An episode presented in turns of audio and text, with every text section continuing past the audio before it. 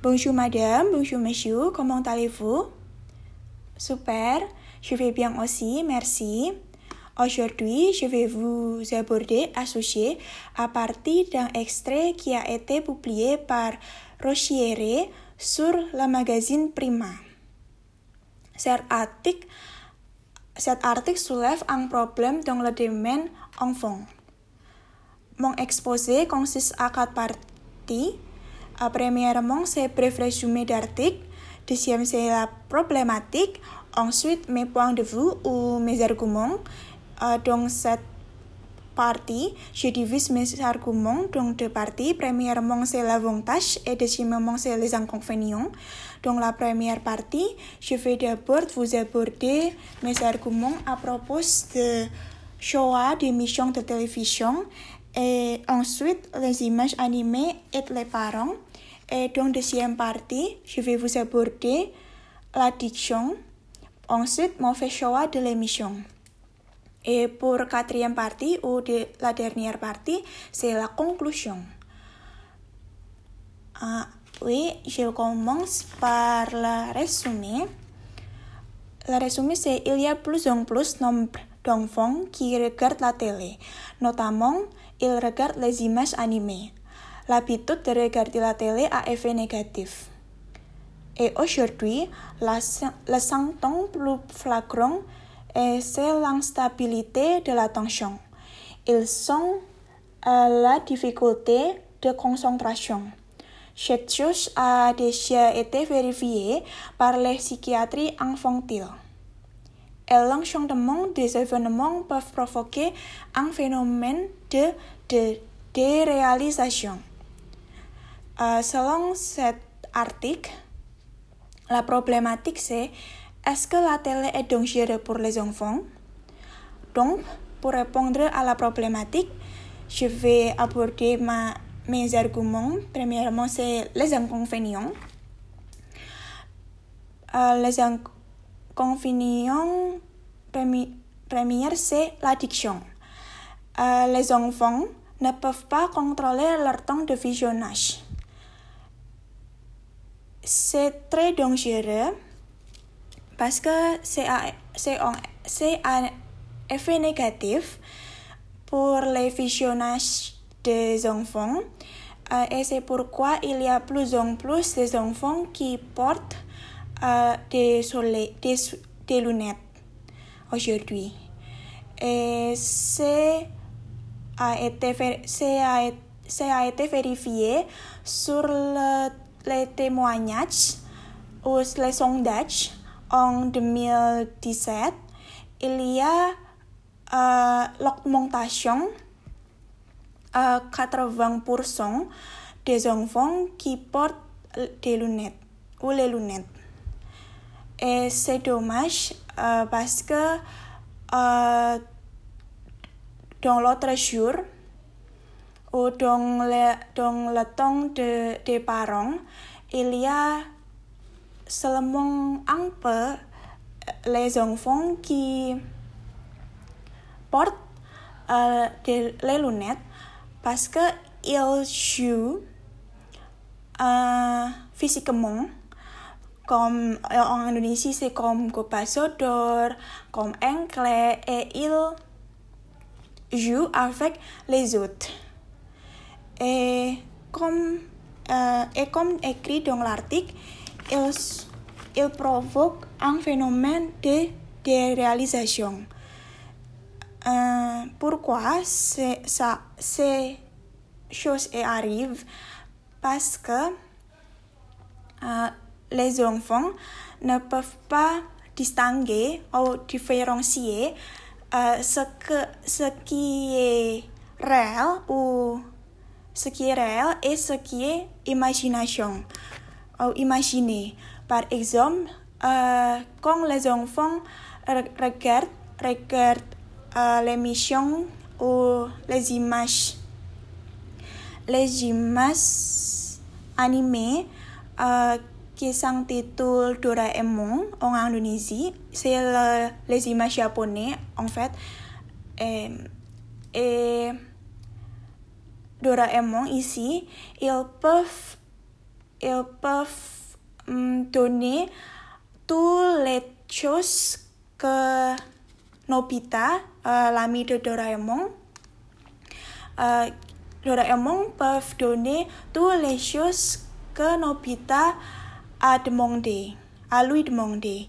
Uh, c'est très, très dangereux parce que donc les enfants um, pensent que il y a Doro, il y a quelque chose comme Doraemon qui peuvent donner uh, toutes les choses qui qui uh, demandent ou les enfants peuvent considérer que les parents ou leurs parents peuvent donner toutes les choses, choses. Mais la réalité, nous connaissons ou on connaît qu'il y a quelque chose qui ne peuvent pas réaliser parce que c'est très imaginaire et ce c'est 100% imagination. Et deuxièmement, ou mon deuxième, mon deuxième euh, inconvénient, c'est mauvais choix de l'émission. Euh, pa parfois, ou souvent, les enfants ne peuvent pas choisir ou ne peuvent pas distinguer ce qui est bon, bonne émission, ce qui est mauvaise connexion mauvaise émission dont les enfants ne peuvent pas uh, connaître que les émissions c'est dangereux, dangereux pour eux. Par exemple, uh, les animés images uh, qui s'intitulent uh, SpongeBob. Il y a une personnage personnage là, uh, il s'appelle Squidward et il se plante tous les jours, il, il toujours, il moque SpongeBob toujours et il, il, et ça imiter peuvent être imités par les enfants. Et pour deuxième, c'est et pour les avantages que en fait, il y a plusieurs choix d'émissions de télévision. Par exemple, l'émission de télé pas seulement les images animées ont effet négatif pour les enfants, mais il y a d'autres images animées qui peuvent être regardées par les enfants. Euh, on ne peut pas nier que les images animées sont les émissions qui attirent les plus attention des enfants. Cette chose a provoqué qui, que, eh, cette chose a provoqué par les images, euh, les couleurs et l'histoire qui adopte la vie quotidienne. Et à mon avis, sauf les images animées, les enfants n'ont pas d'autre choix dans télé. Les images animées sont le seul, le seul, le seul type d'émission à télé qui peuvent être regardées par les enfants.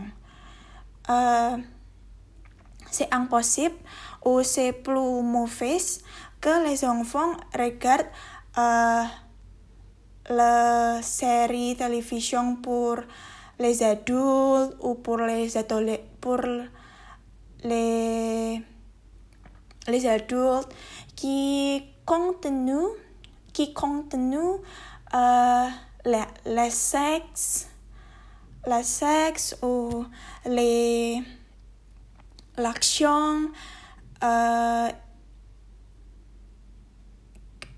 uh, un crime, etc. Et deuxièmement, uh, d'autres avantages, c'est les images animées et les parents peuvent aider les parents. Uh, les images animées, en fait, peuvent aider les parents d'enseigner les enfants, euh, notamment sur les matériaux primaires comme les types de couleurs, les chiffres, les alphabets, etc.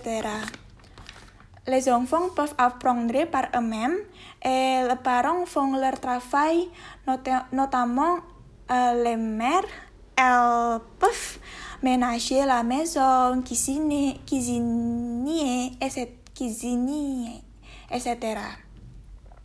Par exemple, ma voisine, elle a un bébé, oh non, il y a un enfant uh, qui a sept ans. Uh, quand elle a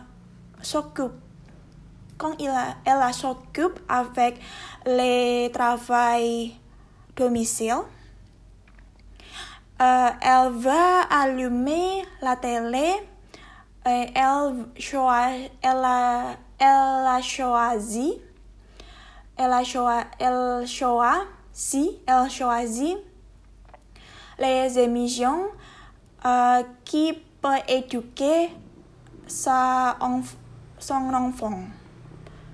Uh, par, uh, je regarde que elle, qu'elle peut souvent choisir uh,